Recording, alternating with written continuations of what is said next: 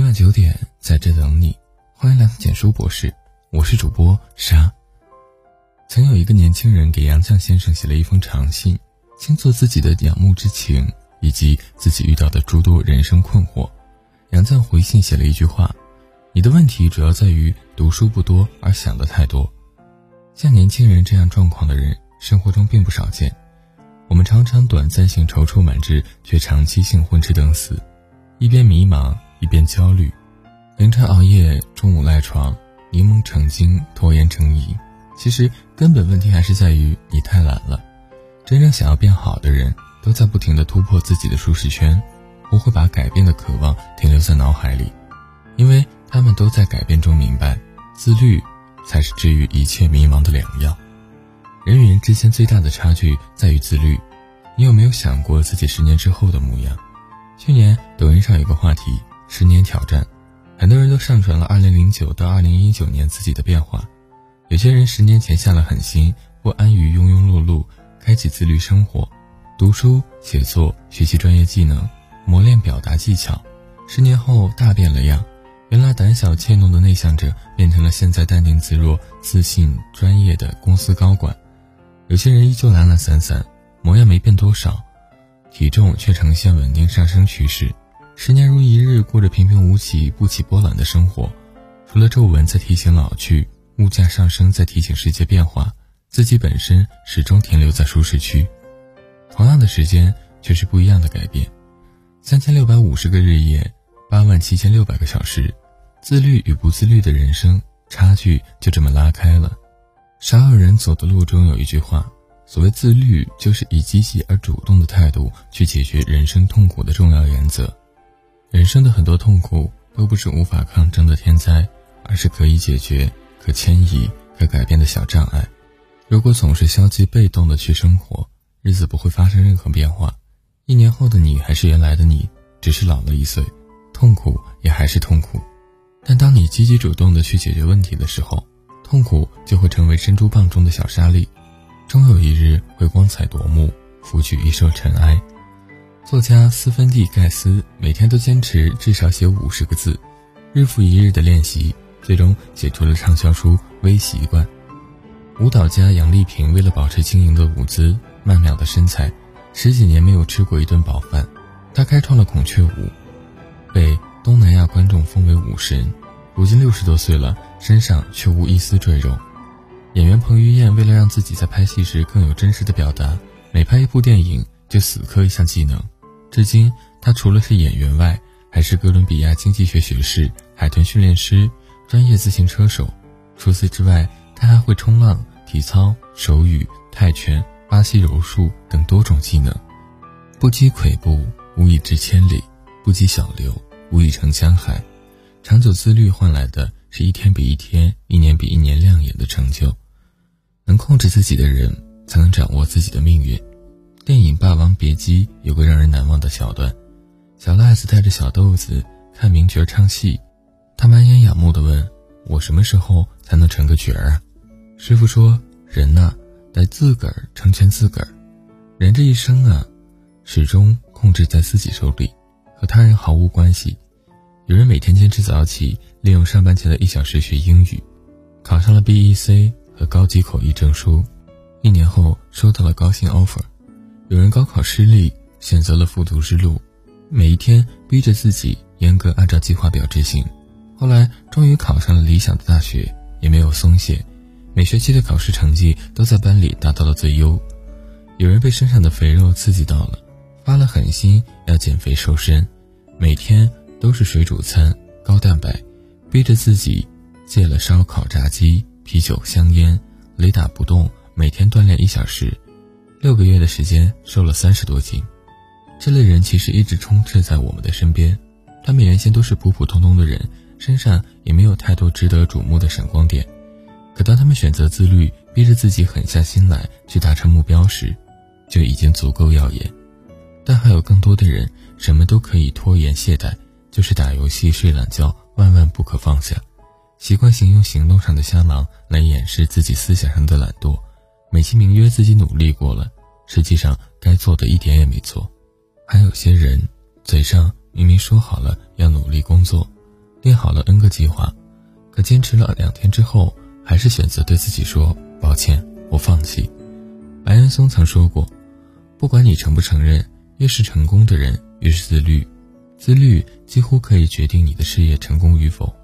一个人连自己的业余生活都控制不了，何谈控制人生？别等到被命运反复羞辱，却毫无反手之力时，才惊觉，原来自己走的每一步，早已被悄悄记录在人生档案里。吃不了自律的苦，就要受平庸的罪。自律没有捷径可走。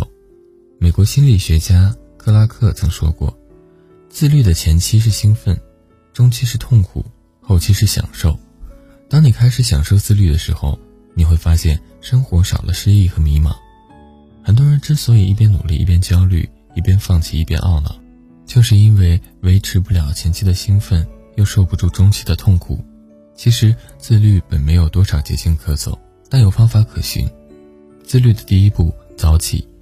早有心理学家研究发现，对于早起的人，在他们的潜意识里，每天可支配的时间要更长一些；而相对的是，在晚起者的意识里，每天要变短很多。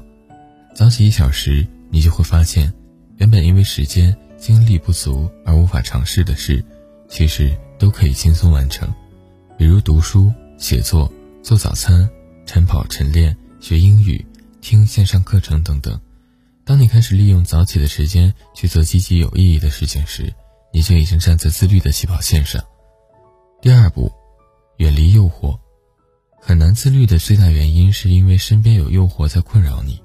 仔细想想，自己经常因为哪件事而在学习、工作的时候开小差，是抖音小视频、手机游戏、言情小说。还是朋友经常找你出去聚会喝酒，找出困扰你的最大诱惑，远离它，不要任由它来考验你的意志力。自律的第三步，制定每日计划表。凡事预则立，不预则废。日程表基本上是每个自律达人的标配。当一个人对自己的时间有了计划，行动起来才有方向和动力。欧拉娜娜就曾在自己的 vlog 里分享过她的计划表。他会先做一个每天常规要做的日常任务：喝水二百 CC，早上吊嗓子五分钟，早间瑜伽八分钟，练习大提琴六十分钟，声乐三十分钟，锻炼十二分钟。另外，因为每天的工作和行程都不同，他还会再做一个当天需要完成的任务表。这样的方法简单高效。如果你不知道每一天该做些什么，不如在清晨给自己列一个计划表，按照自己的计划完成每日任务。当你在一天结束之时，把每一项已完成的任务勾选掉，你会由心而发的感受到满满的成就感。点个再看，开启你的自律新生活吧。高度自律，才能高度自由。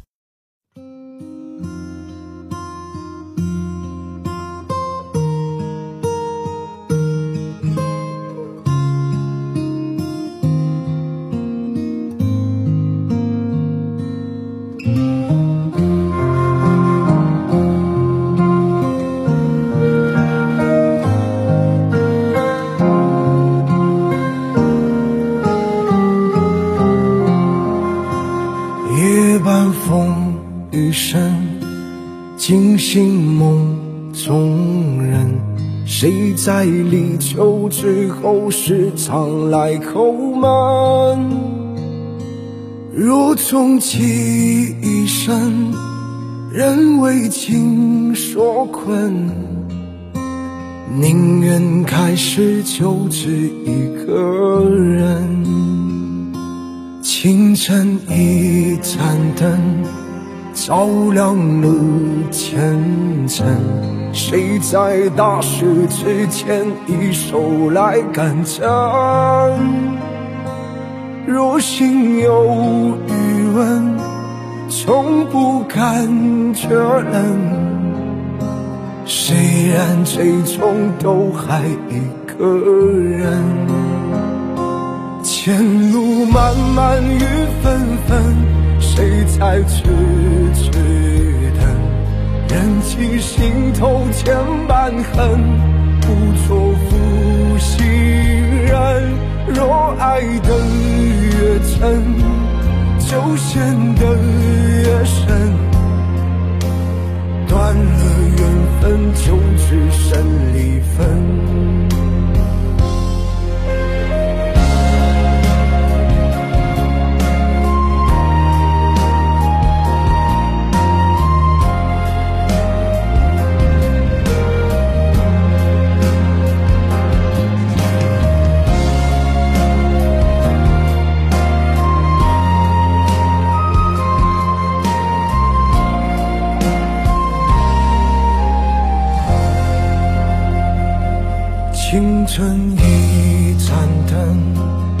照亮了前尘。谁在大雪之前一手来赶针？若心有余温，从不敢确认。